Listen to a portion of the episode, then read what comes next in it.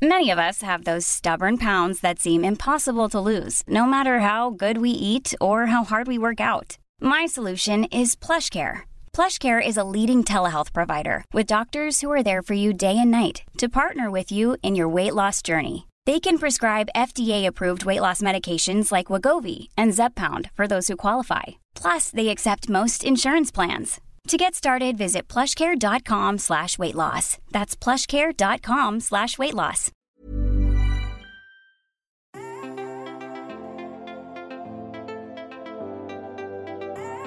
Vous écoutez Tuto Conquérir le Monde, Travaux pratiques, épisode 26. Avant de commencer, message à caractère informatif et citoyen. Cette semaine, Tuto Conquérir le Monde apporte son soutien à l'équipe de DataGull. Ils sont en train de préparer une série de documentaires sur les utopies afin de nous donner des fenêtres de projection pour pouvoir construire ce fameux monde d'après. Ce projet a besoin de notre financement participatif, je vous invite donc à cliquer sur le lien dans les notes du podcast pour accéder à la campagne de crowdfunding en cours jusqu'au 15 juin. Et si vous ne connaissez pas DataGull, vous pourrez en savoir plus en écoutant le dernier épisode d'Activiste, puisque Esther et moi-même avons reçu le trio de journalistes derrière DataGull. Bonne écoute Merci et sans plus attendre, allons conquérir le monde. Bonjour et bienvenue dans ce nouvel épisode de Travaux pratiques, Fédérer nos colères. Ce n'est pas tout à fait un hasard si j'ai voulu parler de colère cette semaine en particulier. D'abord parce qu'elle est en train d'exploser sur l'Amérique et qu'elle se répand aussi chez nous car les mêmes causes entraînent les mêmes effets. Oui, je commence ce nouvel épisode par citer Voltaire, que voulez-vous les injustices, il les dénonçait déjà de son temps. Donc la colère est dans l'actualité. Mais ma deuxième raison pour aborder ce sujet maintenant, c'est qu'il est aussi la suite logique de la réflexion sur les perspectives. Si l'on veut réellement conquérir le monde, réussir à le changer, il va nous falloir de la ressource, de l'énergie. Et la colère, c'est une énergie, une force démentielle. Problème, comme toutes les armes, si on ne sait pas s'en servir, on peut se blesser gravement avec. Dans l'épisode de déminage lundi, j'ai comparé la colère à un feu, puis à un loup. On va rester sur ce niveau de dangerosité pour l'image. Le feu, c'est une puissance très difficile à arrêter. Je vous renvoie aux images catastrophiques de l'Australie au début de cette année 2020, décidément très peu coopérative. La colère est une force qui peut partir d'une étincelle pour devenir comme ces incendies, stupéfiants, inarrêtables. C'est ce qu'il se passe aux États-Unis. Une étincelle devenue aujourd'hui des manifestations, un mouvement populaire, un soulèvement. Je ne vais pas vous apprendre à faire jaillir l'étincelle, ce n'est pas quelque chose que l'on peut maîtriser. En revanche, comment nourrir le feu du mouvement, ça, on peut le faire. Et la première étape pour y arriver, c'est de faire en sorte de soi-même ne pas prendre feu. Parce que si tu te crames toi-même, ça devient compliqué de participer à quoi que ce soit, d'être utile à une quelconque cause. On y revient, le feu est un élément précieux, vital même, et dangereux. La colère, c'est un peu pareil. Donc, comment faire pour vivre en harmonie avec sa colère, pouvoir la brandir en défense ou en attaque lorsqu'on en a besoin, sans se retrouver soi-même victime de sa puissance? Ha C'est un challenge que nous allons relever ensemble. Avertissement. Ce que je m'apprête à partager avec vous est un processus qui demande du temps. Du temps, de la persévérance, beaucoup de patience et vraiment beaucoup d'indulgence envers vous-même. Ok? Ok, c'est parti. J'ai pris cet exercice dans un livre de psychologie qui s'appelle La thérapie d'acceptation et d'engagement en pratique, un ouvrage coordonné par Jean-Louis Monestès. Lien dans les notes du podcast évidemment. C'est un recueil de cas pratiques en psychologie. Différentes méthodes d'accompagnement des différents patients y sont détaillées. L'une des thérapies consiste pour la patiente à visualiser l'une de ses émotions et à la projeter en dehors d'elle. Voilà, c'est l'origine de ma personnification de la colère sous la forme d'un loup. Une louve plutôt. Concrètement, à chaque fois que je me sentais mal, parce que je sentais de la colère en moi, j'avais tendance à épancher cette émotion comme je pouvais. En mangeant trop, en ne mangeant pas, en buvant trop, en faisant du sport, qui était encore la meilleure façon d'évacuer la colère, mais ça pouvait virer à l'excès de sport, donc à la blessure, donc je tombais dans un des autres moyens de gestion beaucoup moins sains, etc. Et puis la plupart du temps, j'avais surtout la sensation de subir ma colère. J'en suis venu, grâce à ce bouquin, à reproduire l'exercice. J'ai visualisé un animal, la louve, et j'ai transféré ma colère à l'intérieur de la louve. Elle est toujours avec moi. Quand je sens la colère monter, j'imagine qu'elle grogne. Quand je tente d'épancher ma colère en mangeant trop, j'imagine que c'est la louve qui a faim. et je me tourne vers elle. J'essaye de l'écouter plutôt que de la nourrir. J'essaye de comprendre pourquoi elle prend tellement de place là tout de suite. Ma colère est plus facile à comprendre lorsque je l'imagine à l'extérieur de moi, que je peux la regarder, lui parler et surtout l'écouter. Je finis par mieux comprendre qu'est-ce qui a déclenché cette vague de colère, pourquoi je ressens cette colère à ce niveau.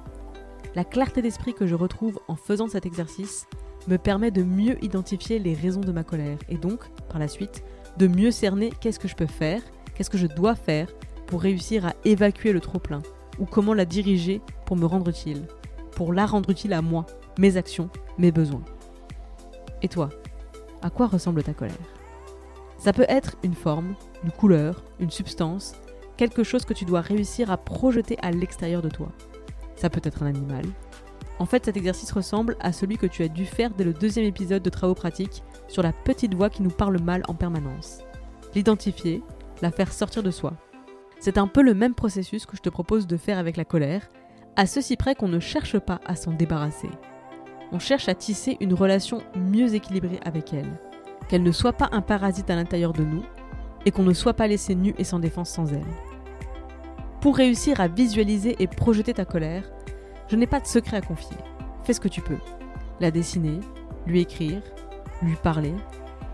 Ça m'arrive maintenant de savoir que j'ai juste besoin de pleurer sans raison. J'ai juste besoin de crier un bon coup pour que le cri sorte. Et je sais qu'après, ça va mieux. C'est ce que me permet la relation que j'entretiens avec ma colère. La laisser déborder quand il faut. Parce que le but de cet épisode n'est certainement pas de domestiquer nos colères pour en faire de doux petits animaux de compagnie. Le but n'est pas de s'en défaire, ni de les minimiser, J'espère qu'on est au clair sur l'objectif. On veut pouvoir utiliser nos colères et surtout réussir à les utiliser ensemble. Alors l'exercice de visualisation, c'est pas pour être moins en colère, c'est pour être moins blessé par sa propre colère et c'est pour éviter de blesser nos alliés avec nos colères.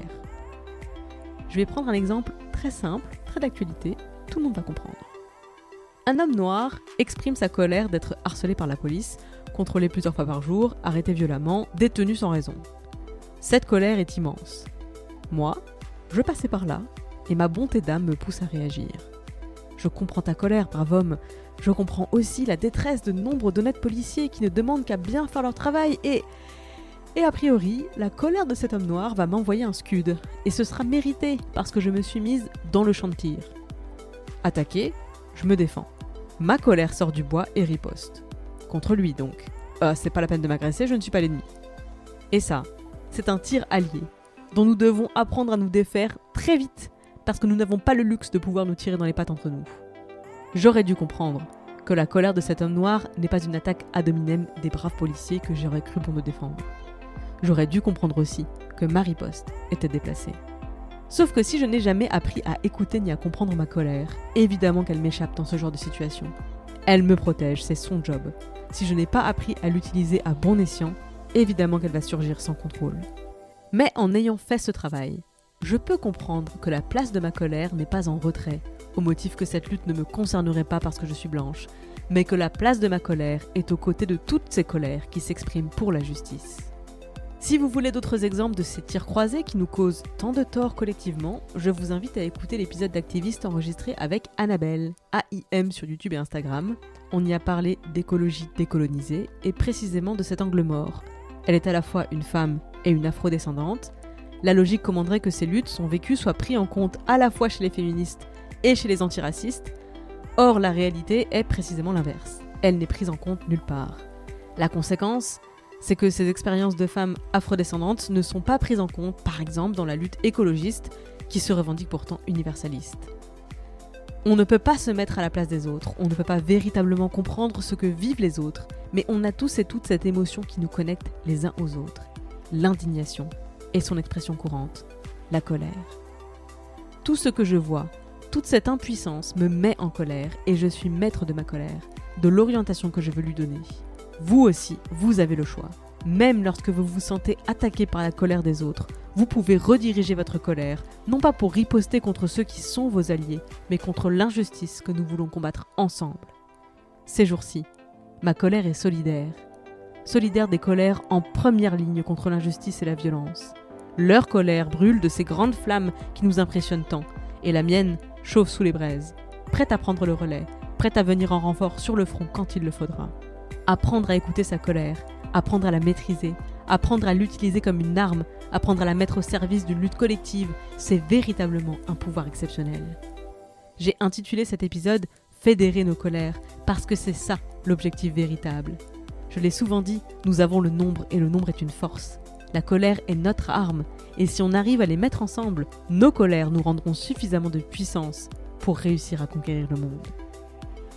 Un dernier mot avant de vous laisser visualiser votre colère.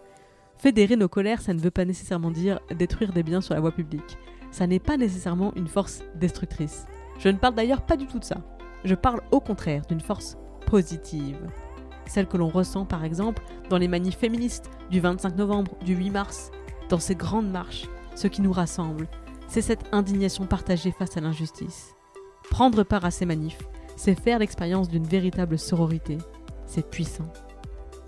Et c'est juste un échantillon de la puissance de nos colères fédérées. Et c'est une sensation libératrice. Merci pour votre écoute et à très vite à la conquête du monde.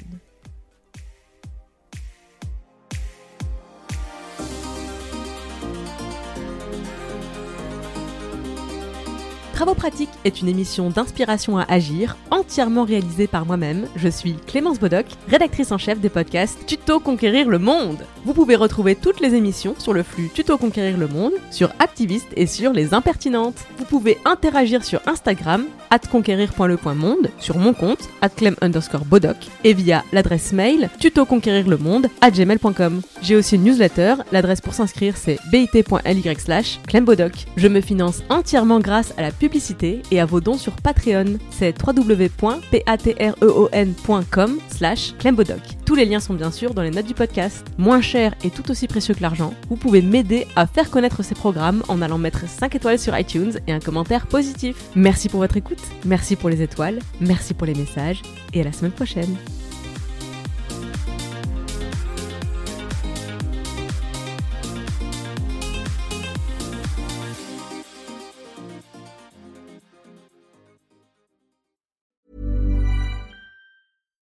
Deserves the best, and there's no better place to shop for Mother's Day than Whole Foods Market. They're your destination for unbeatable savings, from premium gifts to show-stopping flowers and irresistible desserts. Start by saving 33% with Prime on all body care and candles. Then get a 15-stem bunch of tulips for just $9.99 each with Prime. Round out Mom's menu with festive rosé, irresistible berry chantilly cake, and more special treats. Come celebrate Mother's Day at Whole Foods Market.